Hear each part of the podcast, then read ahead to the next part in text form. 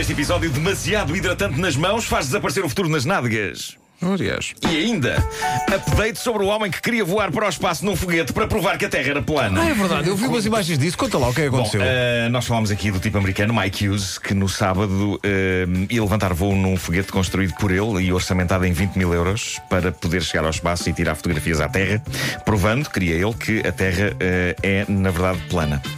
Peraí, Eh, portanto, resumidamente, portanto, um, um foguete que ele próprio foguete que construiu. ele construiu, com espaço para uma pessoa só. Ok, custou 20 mil Eh, euros. 20 mil euros. Ok, foi ali ao aqui, E- comprou os materiais. Claro, construiu aquilo em casa, eh, montou aquilo nas costas de um caminhão e aí vai ele. Eh, por esta altura deveríamos ter notícias desta sua odisseia, eh, devíamos ter imagens da Terra enquanto bandeja, não é? Mas infelizmente não temos. Parece que isto foi adiado por questões burocráticas. Não o deixaram fazer aquilo em zona pública. Eh, ele planeava lançar-se para o espaço de uma zona sossegada na famosa Route 66 e não deu. As autoridades são contra o desenvolvimento científico Não se percebe realmente. preocupadas com coisas mesquinhas, tais como capaz do foguete cair em cima de alguém ou capaz do foguete destruir via pública. Meu Deus, Margot, assim como iremos alguma vez saber se a Terra é redonda ou plana. Disseste desenvolvimento científico. Sim, sim, Isto, portanto, a, a missão do homem é ir lá acima para provar que a Terra é plana. é plana. Sim, Desenvolvimento científico. sim. Tá, vamos continuar. Ah, como se não bastasse, o caminhão onde ele transporta o foguete teve uma avaria. Tudo contra os grandes avanços, os grandes avanços da ciência. Ele, no entanto, não desiste. Ele não desiste, diz que se não pode lançar para o espaço o seu foguete de 20 mil euros numa área pública, vai pedir a alguém que o deixe lançar para o espaço de uma propriedade privada. Alguém que empreste uma varanda ao homem. Para ele fazer isso. Sim, para ele ter eh, condições Nós para precisamos de ter explanar toda a sua ciência. Claro. Bom, há sempre inovações Mas qual é que é o meu medo? Eu prefiro que, que, que o foguetão nem, nem, nem levante. Sim. Porque o meu medo é que ele levantar 3 metros ou 4 e depois cair. Bem, sim. E o senhor magoaste a Sim. sério. Já não era a primeira vez, ele já tentou isto e, e já se magoou, mas agora ele diz que desta é que é. Desta é que vai acontecer. O meu medo é que o desta aqui é de de para os dois lados. Sim, também pode ser. Ah, há sempre inovações giríssimas ao nível do assalto à mão armada. A mais recente vem da América, de um sítio chamado Um bandido de 35 anos de idade foi detido no passado domingo. Ele entrou numa loja de conveniência armado com aquilo que à primeira vista parecia de facto uma pistola apontada metida dentro da camisa. O tipo conseguiu espalhar o pânico. O empregado da loja deu-lhe o dinheiro todo da caixa registradora. Ao correr para fora da loja, o ladrão deixou cair a arma e foi então que o empregado da loja percebeu que tinha sido ameaçado de morte com uma embalagem de creme hidratante para as mãos. Malta, não subvalorizem a terrível morte por creme hidrata- hidratante. É diferente levar com balásio. Mas quantas pessoas não faleceram por estar a levar com hidratação excessiva?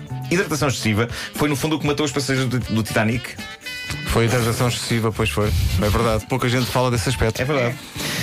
Olha, por falar em hidratação, como é que estão os eh, cotovelos? eh, Estão secos, eh, estão secos. O meu filho eh, é implacável. Ele barra-me com, com creme nos cotovelos. Então, e mesmo assim estão secos? Mesmo assim estão secos porque às vezes ele esquece. Agora como eu estou com mangas mais compridas. Ai, do miúdo, pá. É tudo pé dele. bom, Ele às mas- vezes esquece, eu já vi só miúdo pá, mas ele esquece, é criança. Mas agora a sério, eu tinha medo de um bandido armado com Atrix. Uma pessoa que pode não achar perigoso o momento em que ele nos ataca com todo aquele creme, mas depois de fugir com o dinheiro, o momento em que nos apoiamos numa mesa a recompor-nos do susto de termos sido assaltados e a nossa mão de tão hidratada escorrega e nós caímos e batemos com a cabeça na esquina da mesa morrendo. Creme hidratante é uma arma perigosíssima. Bom, eh, este tipo acabou por ser apanhado pela polícia e preso. Acabou o seu reinado de terror. Baseado em creme hidratante para as mãos.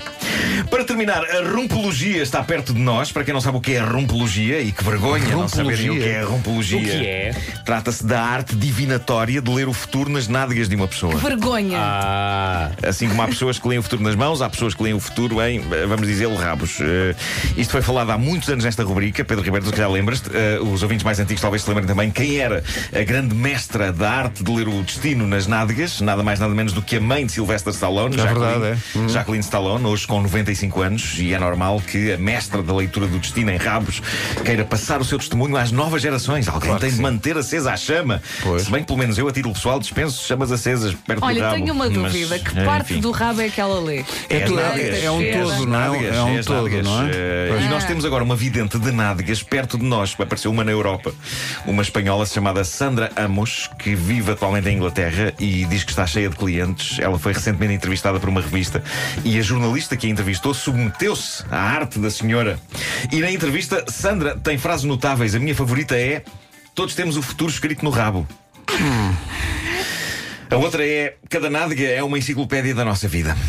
Enciclopédia. é, está dividido por tomos. La Russe,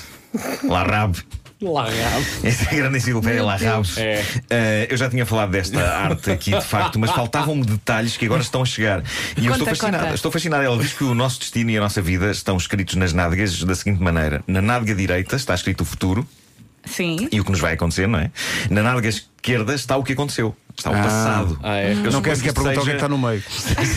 sim, acho- não há nada para ler no O meio. presente é muito feio. Não há nada para ler no meio, sim. É horrível. Ah, mas eu suponho que isto seja um processo dinâmico e No que cada meio é uma coisa. espécie de meridiano negrino isto. É, é. Sim, sim, sim, Mas sim. eu acho que isto só pode ser dinâmico, porque cada coisa referida na nádega direita que se torne realidade Passa deve para a outra. deslizar Hum. para a nádega esquerda, não é? E no fim de uma vida longa, a nádega esquerda deve Que estar nervos. carregada de história. E a direita sem nada. Bom, a notícia que aqui tenho diz que a vidente, de 58 anos de idade, explicou, e passa a citar, explicou que nasceu com o dom de ler a alma das pessoas através das delineações do rabo. Este texto torna a coisa realmente digna. Eu é? tenho ido ao ginásio. Estou a mudar o meu futuro, é? Sim. sim. Boa. Sandra diz também que, para a leitura de rabos, conta com a ajuda de três guias espirituais: um índio do Dakota do Norte, na América, um médico e uma monja. Tudo isto Eu é não, tão não, chalupa. percebo, não percebo se estas pessoas estão lá presencialmente com ela a ler os rabos. Se, eh, se é tipo uma equipa, não é? Tipo um A-team de leitores de rabos, não é? Eh, cada um com as suas funções e qualificações. Eh, ou se isto são espíritos que a acompanham. Não está claro na notícia. Mas é triste das duas maneiras. Estamos a falar de pessoas vivas que estão lá com ela. Haverá profissão mais triste do que ser assistente de uma leitora de rabos? Eh, um nativo americano, um médico e uma monja. Parece Foram- um começo de mandota. Parece uma andota, foram todos a um bar, sim, Eh, sim. mas é tão bizarro. É, O senhor faz o quê? Sou médico. E onde é que exerce? Ah, lá ver. Neste momento presta assistência a uma senhora que leva tudo em rabos. E acerta.